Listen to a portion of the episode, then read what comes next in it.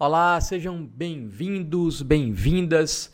Diretamente de Feira de Santana, aqui dos estúdios do Hub Feira, da Rua São Domingos, está começando mais um programa Velame para quem merece, o nosso VPQM de toda semana.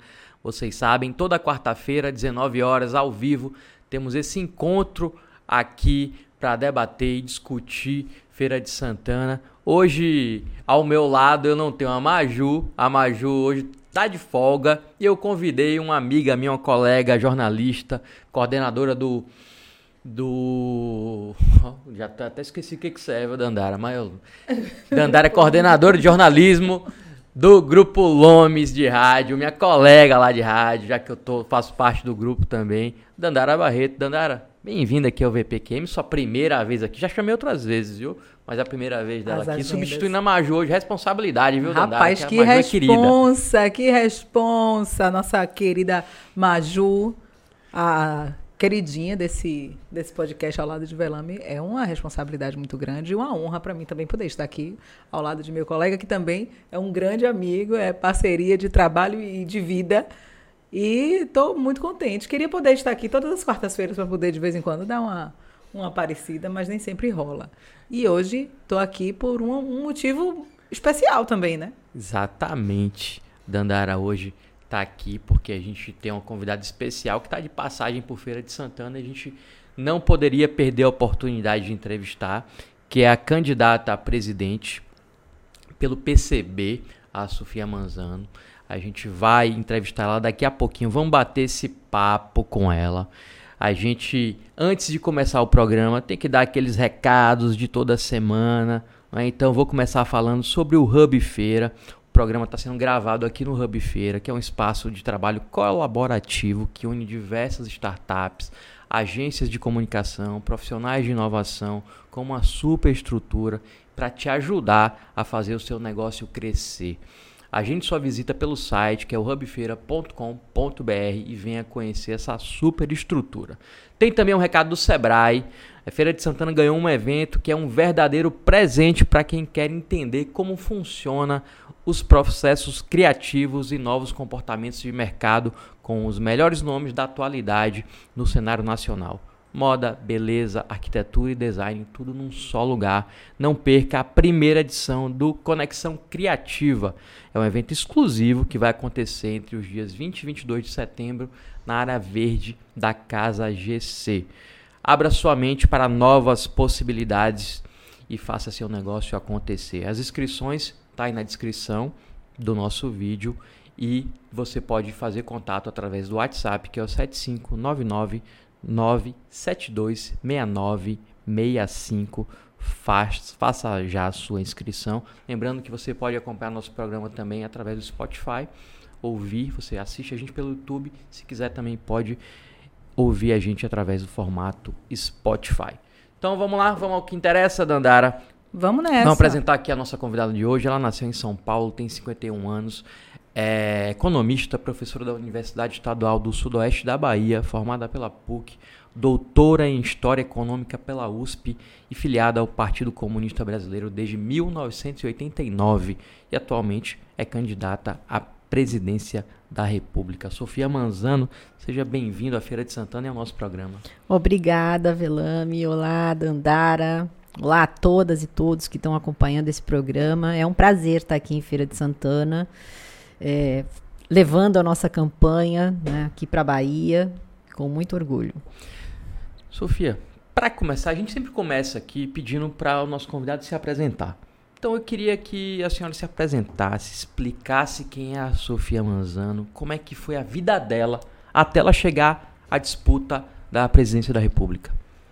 Bom, é, como você disse, né, eu no final dos anos 80, estava entrando na universidade, né, e já vinha, né, de uma família que pensava que a sociedade capitalista tinha que tinha que apresentar outras alternativas para a humanidade, né, não apenas um sistema explorador. E aí naquele momento, em São Paulo, né, eu me deparo com o PCB, né, que fazia então uma campanha presidencial me envolvi, ainda bastante jovem, né, com o partido. E a partir daí começo a minha militância política, né, sempre no PCB, né, com muitas dificuldades, porque o PCB passou no início dos anos 90, né, por um processo de é, tentativa de liquidar o partido, mas nós o reconstruímos, né, reconstruímos o PCB nacionalmente, com muito esforço, muita dedicação, muito estudo, né, estudando a realidade brasileira, estudando a própria história do PCB, né, que esse ano, por sinal, completa 100 anos né, de existência, de 22 de março, e também me formando profissionalmente, né, como estudante de economia né? É, fiz economia na PUC de São Paulo, depois fiz mestrado na Unicamp em desenvolvimento econômico. Aí comecei a trabalhar né, no ensino superior, né, na, nas universidades privadas em São Paulo, inicialmente como professora. Né? Sempre gostei de ser professora. Né? Era uma coisa assim que eu tinha para a vida. Não tanto como grande parte das meninas, talvez da minha idade, da minha época, né? Que eu acho que não é muito da época de vocês, né? Que tem aquele sonho de ser professora. É porque eu sempre gostei de explicar as coisas complicadas de forma fácil. Então, eu fui escolhi fazer economia porque eu queria entender o mundo que a gente vive e eu queria explicar aquilo para as outras pessoas, né? E aí comecei a dar aula, né? É, tive, trabalhei muitos anos, né, em diversas universidades em São Paulo. Fiz o mestrado na Unicamp, depois o doutorado na USP. E aí apareceu a oportunidade de vir para a Bahia trabalhar na UESB, né, o que foi uma, um, uma experiência muito boa para mim. Né, num momento bom da minha vida, né, porque também é, muita gente fala: como você sai de São Paulo e vai para Vitória da Conquista? Sim, eu acho espetacular viver em São Paulo quando você é jovem, né? oferece um milhão de oportunidades para você, mas se você é jovem, tem dinheiro e tem tempo. Mas se você tem que depender de trabalhar, se locomover naquela cidade, você acaba não aproveitando grande, as grandes oportunidades que tem. Né? Então, é, vim para a Vitória da Conquista, né? Sou professora lá na UESB desde então, continuarei professora da UESB. E nesse período todo, né, tive atuação né, desde o movimento estudantil, né, quando era estudante, depois no movimento sindical como professora, né, em São Paulo e também aqui na Bahia. E no PCB, sempre no processo de construção do partido, né, de de organização, porque o nosso partido tem uma característica um pouco diferente dos demais partidos políticos no Brasil, porque nós não temos um partido só para participar da eleição. Nós temos um partido para atuar na política o tempo todo.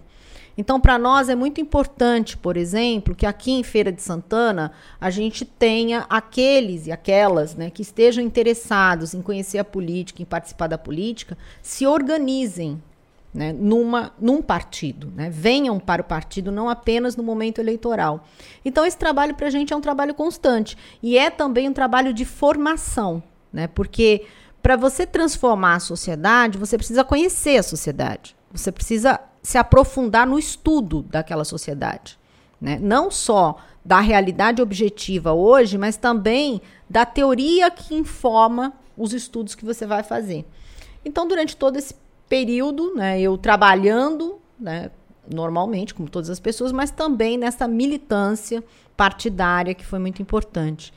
E é, nesse processo eu escrevi um livro, né, que eu gosto muito dele e é um livro que tem ajudado muita gente entender de economia, porque é um livro que é Economia Política para Trabalhadores. Eu penso que qualquer pessoa precisa entender a economia para se situar nesse mundo.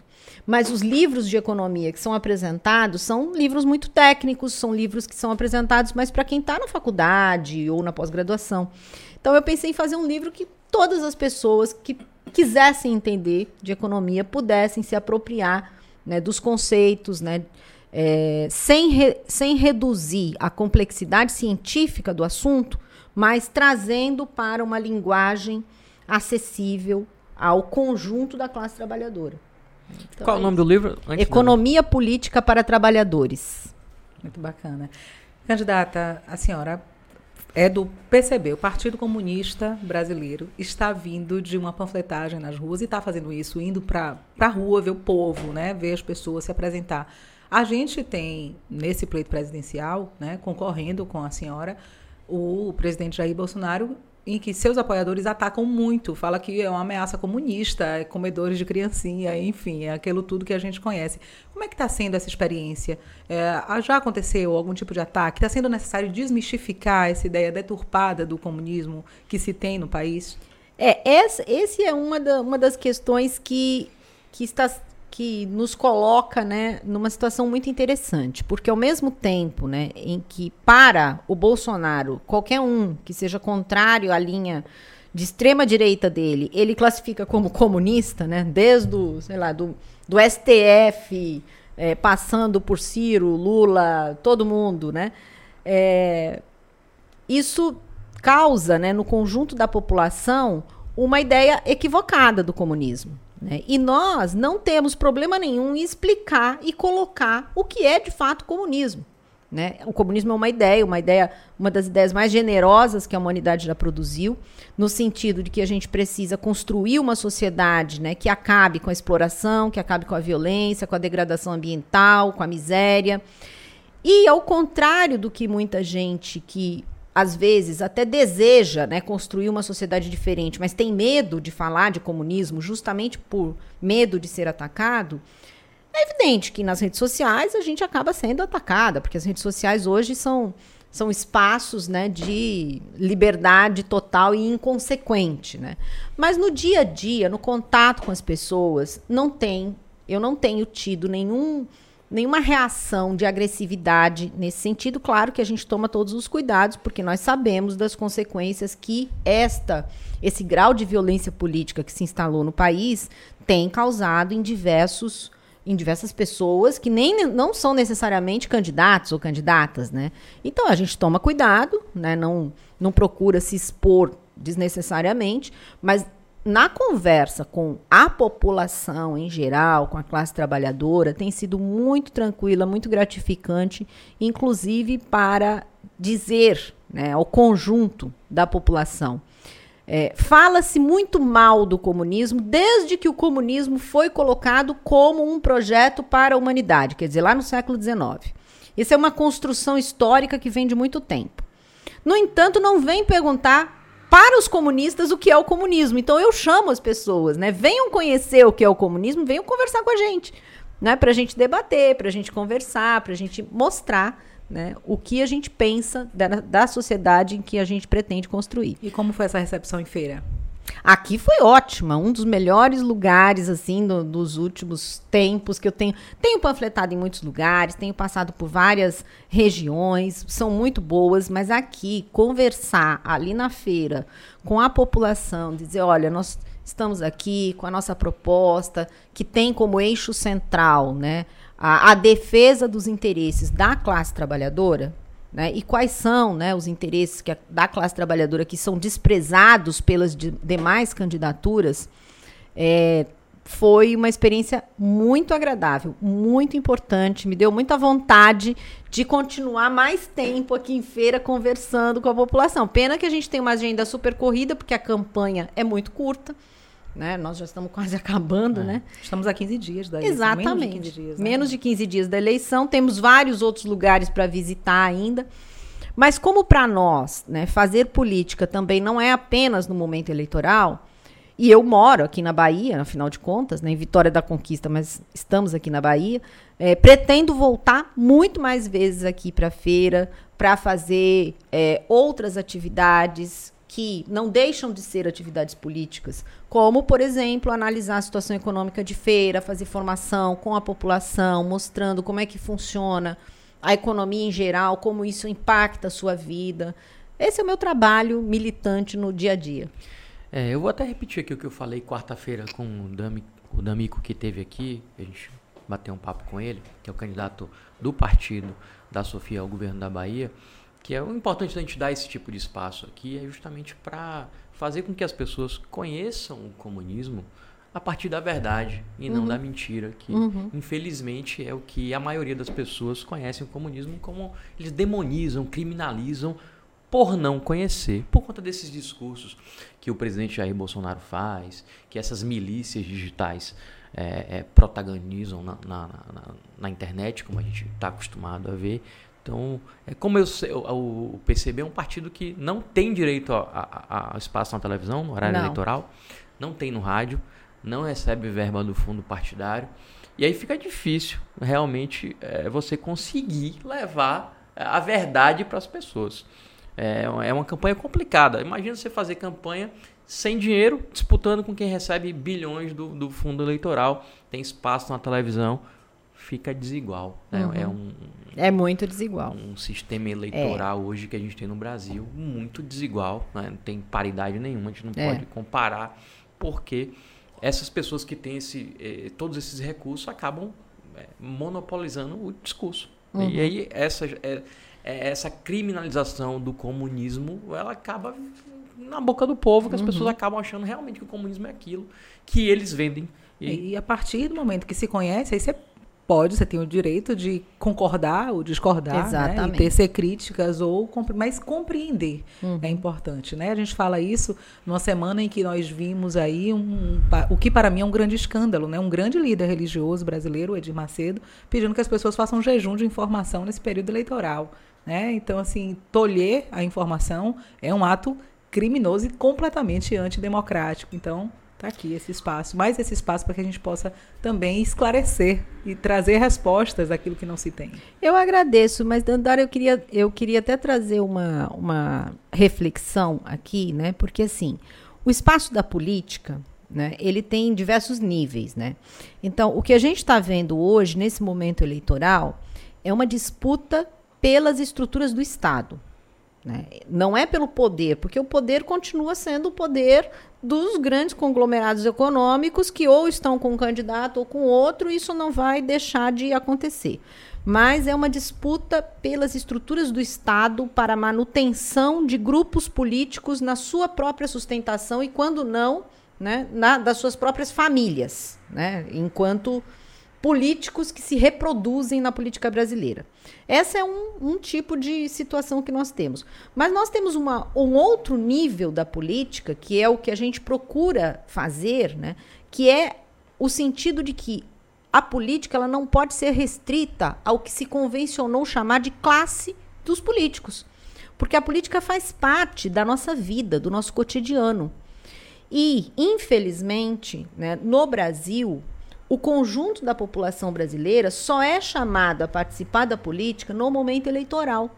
Por isso que ela acaba sendo, de certa forma, manipulada por líderes religiosos ou, inclusive, por comunicadores é, que têm é, rabo preso com algum tipo de político, coisas desse tipo. A manipulação ocorre porque há um apassivamento, há uma desmobilização do conjunto da população na participação política. E a nossa intenção nessa campanha eleitoral é também, né, além de colocar as nossas propostas, os nossos projetos, é, mostrar para a classe trabalhadora que ela precisa participar da política mesmo fora dos, dos momentos eleitorais. E isso não é necessariamente que ela vá votar ou ser chamada a votar. Não, a organização, né? Quando você tem um conjunto de pessoas organizadas que debatem aquilo que as afeta e a partir daí constrói uma força política de pressão, isso é uma ação política, fora de um momento eleitoral. Né?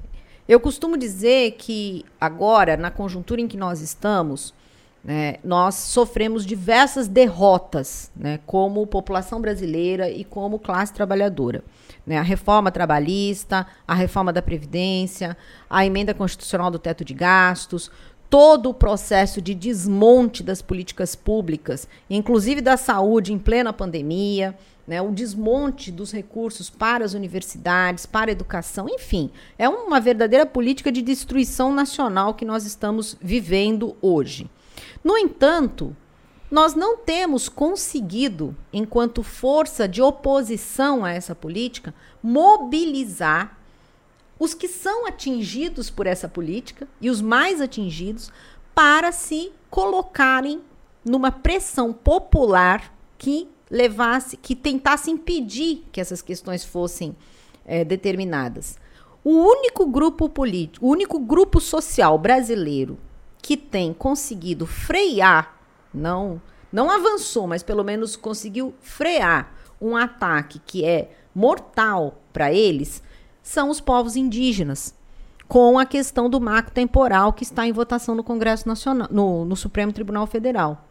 Todas as vezes que o Supremo Tribunal coloca na pauta que vai haver a votação do marco temporal, e para quem não sabe, o marco temporal é um dispositivo que está sendo votado no Supremo Tribunal Federal que determina que as os povos indígenas que não estavam na, naquele território antes da Constituição de 88 não têm direito de ter homologada, eh, de ter demarcado e homologado as suas terras.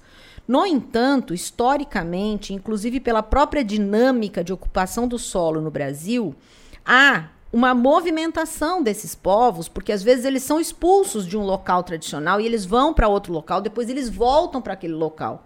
Eu visitei uma aldeia na região de Ubatuba, em São Paulo, que eles são daquela região, eles estão ocupando aquela área, mas eles tinham sido expulsos dali e retomaram aquela área a partir de 1999. Se o marco temporal for aprovado nas votações do Supremo Tribunal Federal, eles perdem. E isso para eles é vital. É uma aldeia, um coletivo de pessoas que está ali, que está produzindo ali, que está preservando o meio ambiente, um pedaço da Mata Atlântica maravilhoso, mas tem interesses da especulação imobiliária ali, evidente, né? O Batuba é um dos locais mais caros do litoral paulista, né? Então, o que, que eles têm feito? Todas as vezes que o marco temporal entra na pauta do Supremo, a esplanada do, dos ministérios lota de povos indígenas de diversas etnias, de diversas nações, armados de arco e flecha, se manifestando contra aquilo. Essa é a única forma que nós temos hoje de brecar os retrocessos contra a classe trabalhadora. Porque não adianta você fazer manifestação na internet, não adianta você escrever carta para o ministro do Supremo, não adianta você ir no Congresso Nacional tentar, através de orçamento secreto ou de outras formas, negociar com políticos que não estão mais comprometidos com as lutas populares, com as lutas sociais. A única forma que a gente tem de realmente conseguir frear os retrocessos e avançar em outros pontos é com a reorganização e a mobilização dos grupos sociais brasileiros que estão sendo atingidos. Né? Agora a gente tem também a questão dos, do, do piso salarial da enfermagem. Né? Eles que o STF essa semana já negou. Piso, negou pois é, eles, eles fizeram todo o trâmite corretíssimo para a aprovação da lei. A lei foi aprovada. Por interesse dos grandes capitais investidos na saúde privada que lucraram horrores durante a pandemia. E, inclusive, de gestores públicos que não querem, porque podem, porque tem dinheiro público, mas não querem pagar o piso da enfermagem, esta categoria que foi a responsável por salvar as nossas vidas. Até ontem últimos, eram heróis, né? Eram heróis e eles morreram. Foi a, no mundo. Quem mais morreu? Mais no morreu. mundo, o Brasil foi o país que mais profissionais da saúde morreu. O consórcio de, de informações, né, o consórcio de, de, veículos de comunicação, de comunicações que se uniram para trazer dados, né, já que não havia transparência também no Ministério da Saúde, é, colocava, né, é, o, no dia de hoje, nas últimas 24 horas, X pessoas é, foram contaminadas e mortas e embaixo tinha a quantidade de profissionais de saúde. Era, era uma informação adicional para se ter uma ideia do quanto morriam, do quanto se infectavam os profissionais de saúde, quem estava ali na linha de frente. Dandara, e você acha que para profissionais de saúde, R$ 4.750 é um super salário? Mas não eu, mesmo. Eu participei de várias manifestações deles, tanto em Brasília quanto em São Paulo, porque estava em campanha, mas também prestando minha solidariedade. E no meu pronunciamento eu disse: isso é o piso, isso não é o máximo. Porque eles têm que ganhar muito mais do que isso. O próprio Diese divulgou agora que um salário mínimo básico assim, justo, pra, né? justo para que se viva com dignidade passa da casa dos 6 mil reais. Exatamente. Então, o que, que nós colocamos também nesta campanha presidencial e na nossa campanha política, né, nesse momento eleitoral, é essa necessidade da classe trabalhadora se reorganizar na defesa dos seus interesses e não depender apenas das negociações do balcão de negócio do Congresso Nacional ou do Supremo Tribunal Federal. Nós achamos que é importantíssimo a representação parlamentar e, e temos candidatas e candidatos né, para ocupar este espaço da política também. Mas sem essa organização e mobilização da classe trabalhadora, não há possibilidade de encaminhar medidas que sejam progressistas. Eu não digo nem revolucionárias, né? Porque somos um partido que reivindica o processo revolucionário, mas medidas progressistas para melhorar a situação geral do nosso país. Sofia, do seu programa de governo se chama um programa anticapitalista e antiimperialista para o Brasil. O que na prática significa isso? Significa o seguinte: nos últimos 30 anos, pelo menos, né, nós tivemos a implantação de um projeto neoliberal no Brasil, que pegou todos os governos até então, alguns mais radicais no seu neoliberalismo, outros um pouco menos radicais, e que mudou a configuração econômica e social do nosso país, com o processo de desindustrialização do país, com o processo de concentração de renda e riqueza, né, com diversas mudanças constitucionais e legais que pioraram as condições de vida da classe trabalhadora. Então, quando nós dizemos que temos um processo anticapitalista, é que os, o eixo central de todas as políticas que nós estamos propondo no nosso programa de governo tem a classe trabalhadora como a, o conjunto prioritário dessas políticas e não a classe capitalista. Né? Neste sentido, quando a gente apresenta, por exemplo, é, o problema do desemprego no Brasil é reduzir a jornada de trabalho para 30 horas semanais sem redução salarial, é promover um programa de reforma agrária que ocupe a população no campo, é fazer acabar com a lei de responsabilidade fiscal para que a gente destrave o problema dos concursos públicos para reequipar as escolas, os hospitais, o serviço social com profissionais de qualidade. Programa emergencial de obras públicas necessárias que empregue a população desempregada na atualidade. Então, o eixo central é a classe trabalhadora. E anti-imperialista no sentido de que também nesses últimos 30 anos, as estruturas produtivas no Brasil, elas foram internacionalizadas de tal forma que hoje a gente não tem sequer a soberania alimentar. Né? Tudo que nós produzimos tem como elemento principal de determinação o capital internacional. Desde a Petrobras, que apesar de ser é, no seu, no, na sua constituição, né, né, as ações ordinárias, né, que são aquelas que dirigem a empresa, a maioria é do Estado, mas as ações preferenciais, que são as que determinam hoje a política de preços da Petrobras, é do capital internacional, são acionistas estrangeiros.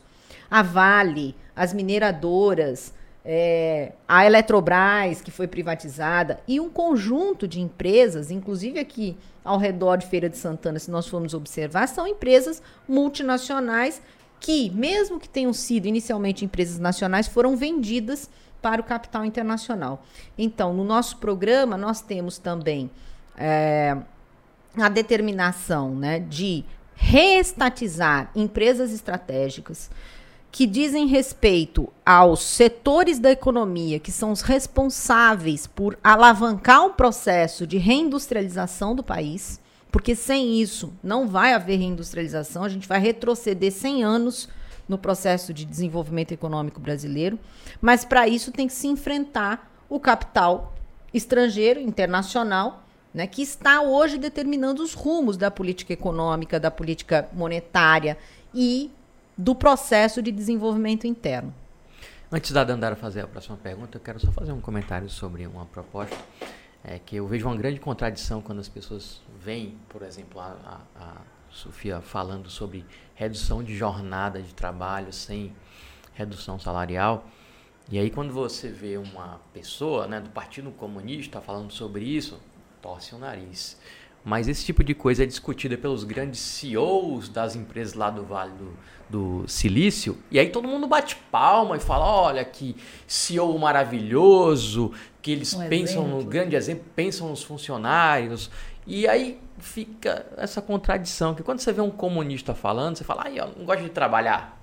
Aí quando vê um grande CEO, bate palma. Essas, essas contradições é que eu até me divirto quando eu vejo. Mas é o contrário, porque na verdade, o que, que a gente tem que pensar, né? Hoje nós temos um conjunto da população que está empregada, seja formalmente ou informal, no trabalho formal ou informal, é, tá super explorada, com jornadas de trabalho extensíssimas. Pega, por exemplo, os trabalhadores de shopping, de loja, né, dos grandes mercados, supermercados, as grandes redes, trabalham oito horas no contrato, mas são muitas vezes obrigados a fazerem hora extras que por eles eles nem fariam.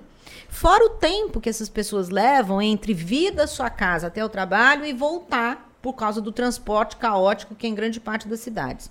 Então a gente tem um conjunto da população que está trabalhando e super explorada e um conjunto da população que precisa trabalhar que é a população desempregada, a população subempregada e que não consegue colocação.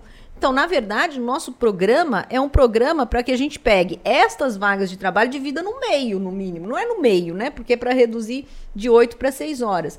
Ampliando as vagas de trabalho para que mais gente adentre o mercado de trabalho formal, portanto, mais gente vai ter renda, mais gente vai ter emprego formal e, ao mesmo tempo, aquelas pessoas, principalmente os jovens, né? Hoje a gente tem uma evasão das universidades, uma evasão escolar muito grande, porque não é possível um jovem que precisa trabalhar ter um trabalho de oito horas, gastar 10 horas da sua vida só indo e voltando para o trabalho e ainda ir para a faculdade e, e, ter qualidade no seu, no seu estudo. Quem, não tem. Quem passou por essa rotina sabe o quanto é exaustiva, não é né? Possível. As, aqui vos fala quase é, era assim, até hoje eu paro e penso como é que eu conseguia. Exatamente. Como é que eu conseguia, no meio disso, em, em, arrumei uma maternidade ainda. Mulher é, é coisa para. Exatamente. E tem mais, explicar. quando você fala né, dos CEOs das, das, das empresas de tecnologia que defendem isso, eles mesmos comprovam que se você reduz a jornada de trabalho, você aumenta a produtividade. Sim. Então, não, não há perda significativa para os empresários nisso. Agora, o que, que acontece no Brasil? O Brasil tem uma tradição de superexploração do trabalho desde o tempo da escravidão. Né? Essa mentalidade escravocrata, ela não saiu do empresariado brasileiro. Então, é como se você é, reduzir a jornada de trabalho é como se estivesse arrancando um pedaço da pessoa, né? E não pensa que você vai estar tá melhorando um conjunto de outras atividades econômicas, empregando mais gente, promovendo mais renda na sociedade, na comunidade. Sempre vinculada a essa questão, né, vem a pergunta dizendo: "Ah, mas os pequenos comerciantes, eles têm muita dificuldade, né, porque os seus negócios é, dificilmente conseguem pagar um trabalhador para trabalhar 8 ou 10 horas, imagina ter que pagar dois. É, a questão é a seguinte: para o pequeno comerciante, seja o dono de um mercadinho, de uma sorveteria, de um salão de belezas, uma lojinha, o que, de, o que define o sucesso ou fracasso dessa loja não é o trabalhador dele. São os outros trabalhadores ao redor da sua loja se eles têm dinheiro ou não para comprar na sua loja. Então, se a gente tem uma economia que vai ter muito mais gente trabalhando, muito mais gente com renda, o próprio pequeno comércio vai poder sim contratar mais dois, mais quatro, mais seis trabalhadores, porque vai ter muita gente para comprar ali. Então, eu sempre falo: olha, o que mata o pequeno empresário não é o trabalhador que ele emprega, o que mata é o conjunto da população que não tem dinheiro para comprar ali. Né? E, é essa, e também os grandes empresários que podem chegar né, em, determinadas, em determinados locais e promover preços diferenciados e aí toda uma estratégia né, de esmagar o pequeno através dos grandes.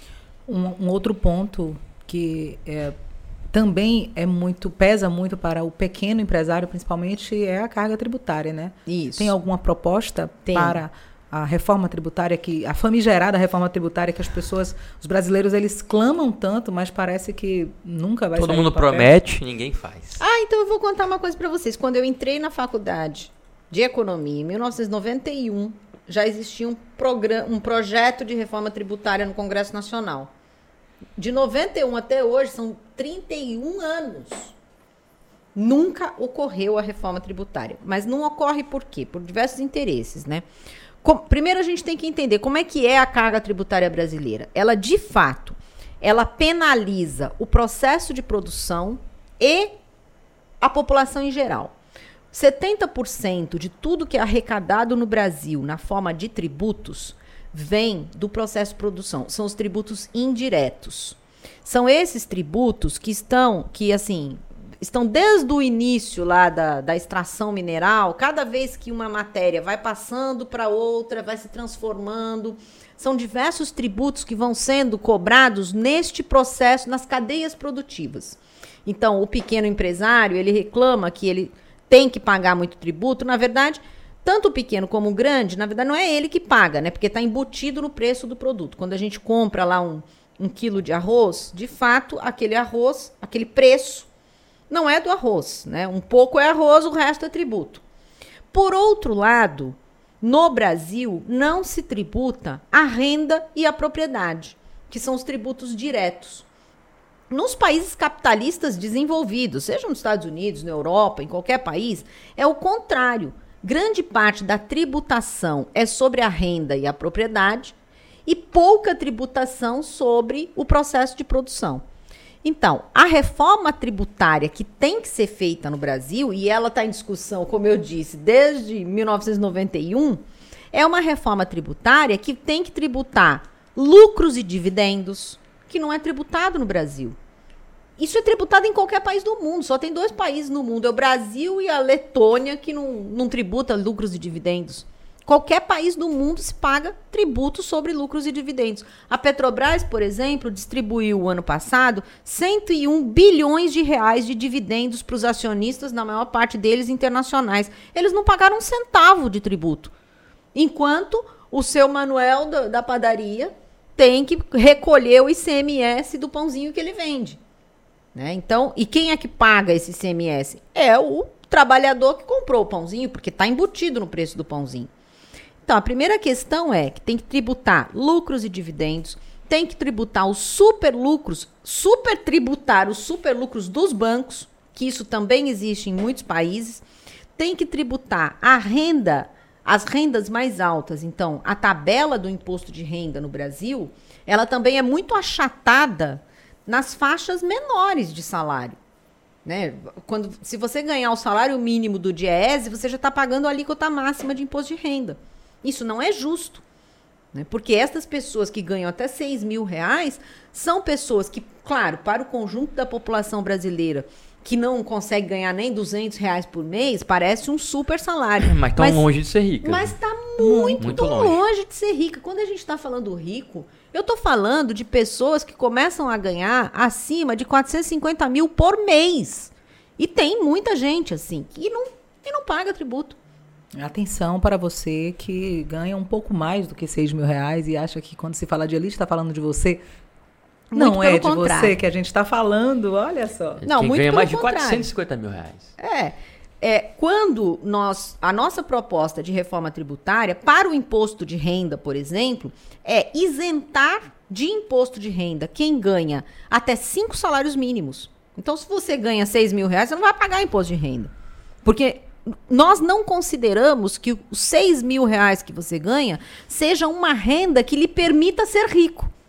Dá apenas para você sobreviver dignamente como todo mundo deveria.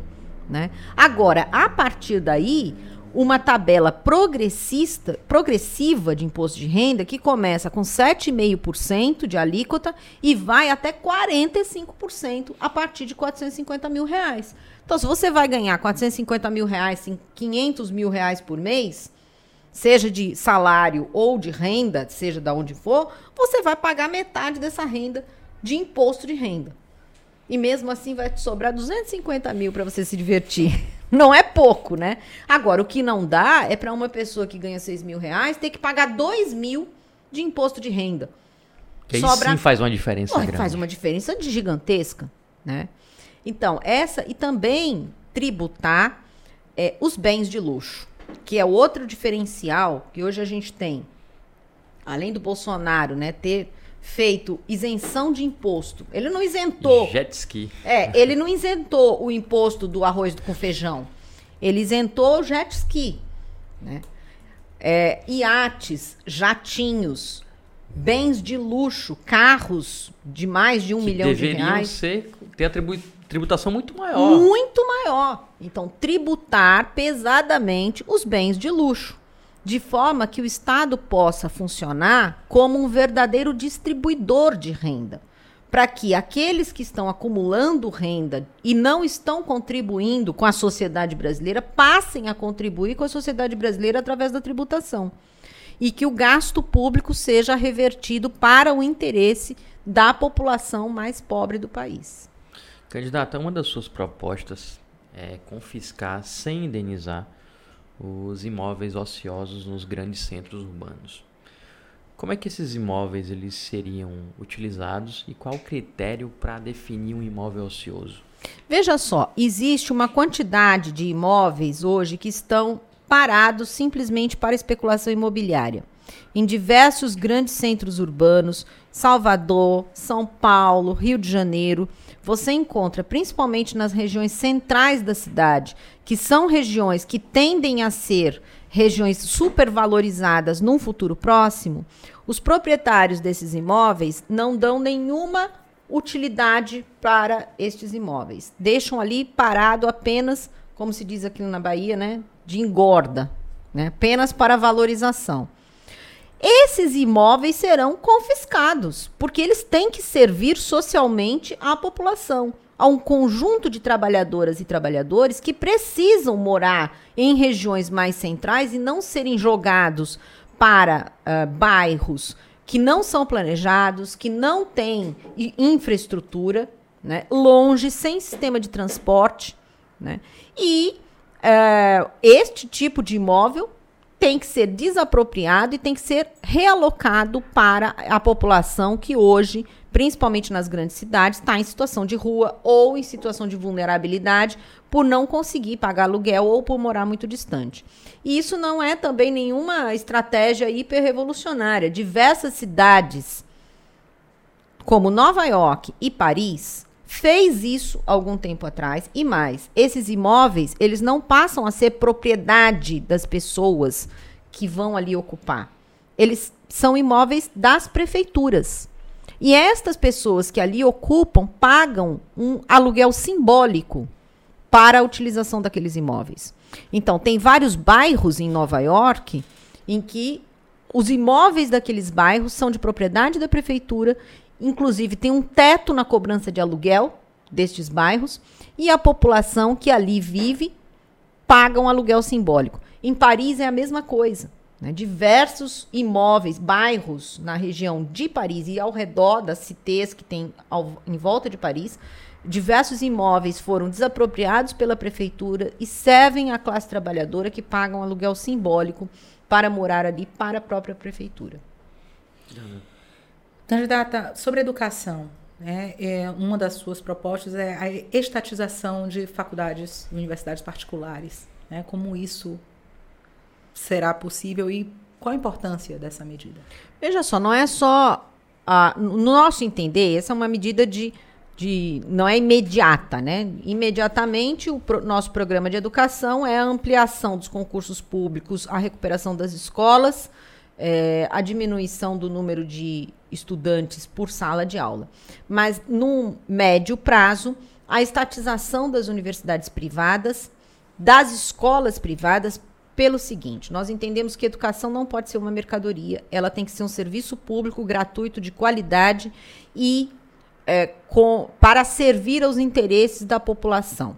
Né? Então, nós temos um programa que é um programa de escola é, popular e um programa de universidade popular desenvolvido em, inclusive pelos nossos jovens estudantes, né? De pensar o ensino e a educação de uma forma diferenciada. Mas hoje, o que, que nós temos? Por um lado, é, a educação privada ela é um peso muito grande para as famílias, porque é uma necessidade de se ter ali pelo menos, às vezes, um terço da renda familiar destinada a pagar mensalidades, tanto de escolas como de universidades. E quando não, uma destinação de dinheiro público para as universidades privadas através dos diversos programas que foram desenvolvidos nos últimos anos. Então veja bem, se hoje nós temos um conjunto de universidades privadas que só existem e dependem do ProUni para que elas funcionem e os estudantes possam estudar, estas universidades têm mais é que ser estatais, estatais tem que ser estatizadas, porque é o Estado que está bancando essa universidade. E aí sim, ela tem que ter a mesma qualidade que as universidades estaduais ou federais, que nós já temos, com a mesma infraestrutura, com o mesmo tipo de qualidade de ensino, pesquisa e extensão.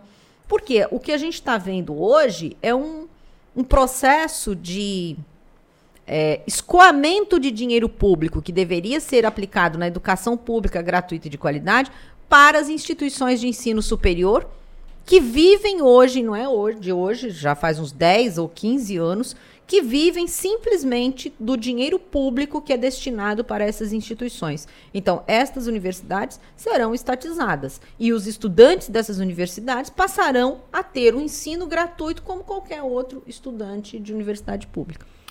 Outra proposta da sua campanha, candidata, é a legalização da maconha que é uma das, das bandeiras do, da uhum. sua proposta de governo. A senhora acredita que essa medida ela vai ajudar a reduzir a criminalidade no Brasil? Sim, esse é um dos motivos. Bom, em primeiro lugar, dizer que eu acredito que eu deva ser a única candidata, ou uma das únicas candidatas a presidente, que não tem problema em dizer claramente o que defende, mesmo sob o risco de ser mal interpretada e perder votos. Ah, eu acho que nós devemos parar de ser cínicos na política brasileira. Veja só, a legalização da maconha é um processo que já está sendo encaminhado através de projetos de lei no Congresso Nacional. Não é um, um processo revolucionário do ponto de vista da política. Por quê? Porque diversos estudos já mostraram, e aí primeiro eu vou falar da maconha como planta e como potencial econômico que ela tem. E depois a gente fala dessa questão da criminalidade, porque aí envolve outras drogas, inclusive. A maconha, o cânhamo, a cannabis, é uma planta que, de acordo com as últimas pesquisas, ela tem um potencial não só de produção de fármacos, de elementos químicos que podem derivar em cosméticos, medicamentos, mas também de uma utilização amplíssima nas cadeias produtivas, até para produção de roupa, de tecido. E o Brasil tem um potencial de produção muito grande. O que se está discutindo hoje não é se o Brasil vai ou não legalizar a maconha. O que está se discutindo hoje no Brasil, e claro que essa discussão não é pública, e eu quero que ela seja pública, por isso que eu defendo, está se discutindo hoje no Brasil é se a legislação brasileira vai permitir que qualquer pessoa plante maconha ou se vai ser só a Monsanto e a Bayer que vão poder plantar maconha. Isso é o que está se discutindo. Se você vai poder plantar o seu pezinho de maconha, assim como você pode plantar o seu pezinho de salsinha, ou se você vai ser obrigado a comprar dos grandes laboratórios ou das grandes indústrias multinacionais, que são elas que estão organizando todo o arcabouço legal da legalização da maconha no Brasil. Então, hoje, quem está dizendo que falar em legalização da maconha é um, um absurdo, está perdendo um terreno gigantesco, porque isso já está em negociação. Já está sendo implementado. Eu, inclusive, ontem fiz até uma live com uma estudiosa desse assunto, que está no Canadá há cinco anos, pesquisando sobre isso, né? E a gente estava mostrando para quem pôde nos assistir, quem quiser pode ver nas redes sociais, né? Arroba Sofia Manzano PCB. Até esqueci de falar das minhas redes sociais. É, mas a gente estava justamente falando sobre isso. A legalização da maconha, ela vem. O que nós vamos definir, se nós não abrirmos esse debate para o conjunto da sociedade brasileira, é nós vamos ficar na mão de dois ou três grandes conglomerados internacionais que vão impor uma legislação proibindo o conjunto da população de plantar. Por exemplo, a agricultura familiar vai poder plantar maconha? Porque ela é muito lucrativa. E tem diversas propriedades. E né? diversas propriedades. Né? Você que faz uso recreativo, vai poder plantar seu pezinho ou você vai continuar se, sendo criminalizado? Então, essa é a discussão que tem que ser feita hoje. E nós já estamos, nós, PCB, né? Entramos nessa discussão já dizendo, ah a maconha vai ser legalizada. O que nós queremos é a ampla liberdade de plantação para a agricultura familiar, com acesso ao Pronaf, financiamento público, assim como o agronegócio vai ter quando a lei, a legislação vier. E mais, que as pessoas também possam plantar para uso recreativo, como elas plantam salsinha, cebolinha, porque elas podem fazer isso. A gente está falando de uma planta, né? Já que a senhora vai entrar aí no campo da criminalidade, eu isso. queria aproveitar para pedir, para perguntar a sua opinião a respeito de de onde veio, por que tanto o preconceito e a criminalização de uma, uma planta com tantas propriedades como Eu não tenho, não tenho conhecimento histórico do processo de criminalização da utilização da maconha. De outras drogas a gente até compreende, porque os impactos na saúde são bastante significativos e deve haver uma preocupação com relação a isso, apesar de nós sermos a favor da descriminalização do uso de todas as drogas e de um processo paulatino de legalização, mas aí com o intuito de controle estatal sobre isso e acabar com o tráfico de drogas. Porque não se combate o tráfico de drogas se você não combater a origem do tráfico de drogas, que é justamente a proibição né, da, da, da comercialização e da venda destes produtos. Né? Então, em primeiro lugar, a questão. A maconha em si, né, ela inicialmente já reduz significativamente o problema da violência associado né, ao uso recreativo da maconha, ao transporte, à plantação e etc. Né, mas isso também deve ser discutido quando a gente fala do processo de criminalização do conjunto das drogas. Candidata, é, a senhora conhece os, alguns dos problemas de Feira de Santana? É, tem conhecimento? A gente tem algumas demandas que são do governo federal aqui na nossa região. É, eu queria saber se a senhora conhece quais são essas demandas, né? duplicação do anel de contorno, que é sempre, sempre prometida por todos os presidentes, todos os candidatos que passam por aqui. Eu queria saber se a senhora conhece e, se, caso eleita, qual a proposta para resolver. Sim, alguns problemas nós sabemos, nos inteiramos, até porque sou é, moradora da Bahia, né? Passo por aqui então, sempre. Sofre né? quando passa por aqui Terrivelmente, também, né? né? É, com relação à questão do transporte intermunicipal, né, ro, é, rodoviário, no plano nacional, é, como forma emergencial, inclusive para a geração de emprego, né, no nosso programa a gente prevê a ampliação dessas infraestruturas de transporte no, no, ao redor das grandes cidades, como anel viário, duplicação, organização, construção de viadutos, inclusive como forma de geração de emprego emergencial. Mas na questão do transporte em si, o nosso programa pretende, no médio e longo prazo, reverter a matriz de transporte brasileira, que hoje é no, do transporte rodoviário para o transporte ferroviário, né, com amplo investimento na construção das ferrovias de alta tecnologia, de preferência em associação com o modelo chinês de construção de ferrovias, porque os chineses em pouquíssimo tempo, não me lembro agora de cabeça, mas em menos de 15 anos, eles tem a maior malha ferroviária do mundo. E eles não eles eram é assim, se você pega um mapa, né, ferroviário, você mapa. já viu esse mapa? Tem uma linhazinha tem uma e linha, hoje de é repente é um negócio. E eles têm a melhor tecnologia, a tecnologia mais limpa de transporte ferroviário. E o Brasil, ainda mais a Bahia, que não é um, um, um terreno acidentado, Minas Gerais complica um pouco mais, que é, é cheio de montanha. Mas no Brasil, que não é o, na, na parte Bahia. na Bahia, que não é um terreno acidentado, o transporte ferroviário é imediatamente implantado, né, para locomoção tanto entre as cidades, né, Feira Salvador, Feira Vitória da Conquista, né, Feira é, Barreiras, Barreiras, Oeste. enfim, todas as cidades médias da Bahia. É, mas aqui, voltando para a Feira de Santana, né? Feira de Santana tem também um problema de transporte urbano, né? Que é muito complicado. É de competência do município, mas no nosso plano nacional, em conjunto com os nossos candidatos ao governo dos estados, né? E aqui também no governo da Bahia, é de estatização do transporte público. Por quê?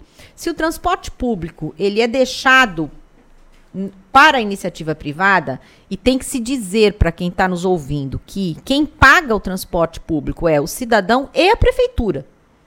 Né? O dono da empresa só fica com o lucro. Com ônibus sucateados, com redução de linhas, com precarização do trabalho dos rodoviários, né, dos motoristas, dos cobradores, de todo o pessoal que trabalha no transporte. Então, em primeiro lugar, é a estatização do transporte, a construção de um sistema de transporte que também viabilize metrôs e transportes que não sejam rodoviários poluentes, como são os transportes hoje em Feira de Santana, integrando maior, eh, melhor todos os bairros. E além disso, eu sempre chamo atenção pelo seguinte: todos os sistemas de transporte urbano nas grandes cidades e Feira de Santana é uma grande cidade, mesmo nas pequenas, nas médias, mesmo em Vitória da Conquista, que é uma cidade média, se comparada à Feira ou Salvador. O transporte, ele só, com toda a precariedade, com ônibus sucateados, velhos, horrorosos, como nós temos em diversas cidades, mas ele só funciona para levar e trazer a população para o trabalho. Ou seja, você tem que ainda se submeter a péssimas condições de transporte porque você é obrigado a ir para o trabalho. Mas se uma pessoa quer sair de um bairro num sábado à noite para vir a um cinema na região central da cidade, ela não vem porque não tem ônibus para voltar. Se ela quer ir visitar um parente, não sei aonde, no domingo, numa zona mais distante, ela não pode ir porque ela não tem o transporte para ir. Então, para nós, a concepção de transporte urbano transporte público tem que envolver também a totalidade da vida das, das pessoas da cidade. E não apenas ser um instrumento de carga, né, de força de trabalho para o mercado de trabalho, que é o que se transformou no transporte público nas grandes cidades, nas pequenas cidades brasileiras e na precariedade que isso representa. Além disso, há possibilidades, porque diversos estudos já foram feitos e algumas cidades já estão implementando, a redução da tarifa para a população, inclusive no longo prazo, de forma a chegar numa tarifa zero ou numa tarifa simbólica. Isso também, diversas cidades da Europa, a população paga por mês um você vai lá, no Brasil você paga, pagaria 10 reais por mês para carregar o seu cartão e usar durante o mês inteiro para qualquer lugar, a qualquer hora, o seu transporte. Agora, no Brasil, é um sistema de mais um sistema de exploração da população trabalhadora. Antes, Danda, só para nosso tempo já está acabando, é para cumprir o nosso tempo de uma hora, Dandara vai fazer a última pergunta e a gente encerra. Candidata, caso a senhora seja eleita, vai pegar um país depois de quatro anos do governo Bolsonaro.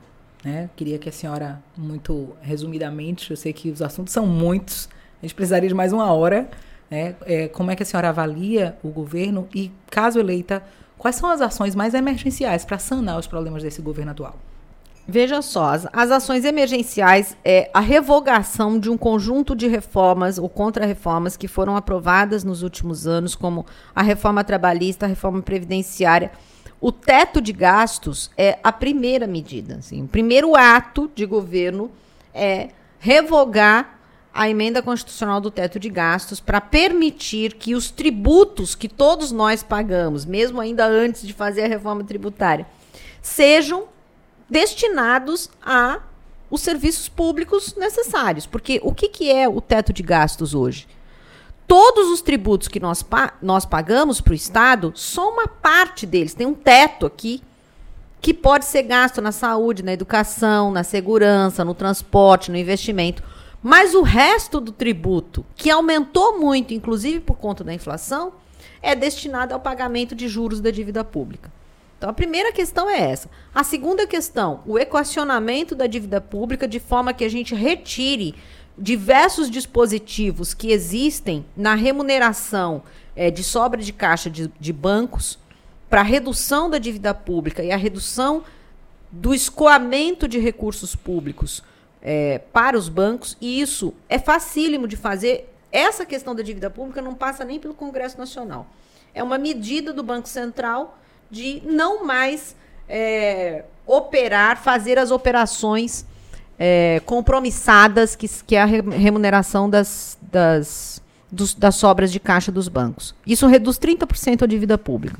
Isso reduz o tanto de recurso público que vai para pagamento de juros da dívida pública. Redução da jornada de trabalho de 30 horas semanais sem redução salarial para ampliar imediatamente emprego e começar a resolver um conjunto de problemas para a classe trabalhadora, como tempo para estudar, tempo para cuidar da família, tempo para exercer atividades culturais, religiosas, etc. E tudo isso só será possível com um amplo apoio da população organizada. Porque as pessoas, quando eu faço essas propostas, muitas vezes nas redes sociais, falam assim: você nunca vai conseguir fazer isso com este Congresso.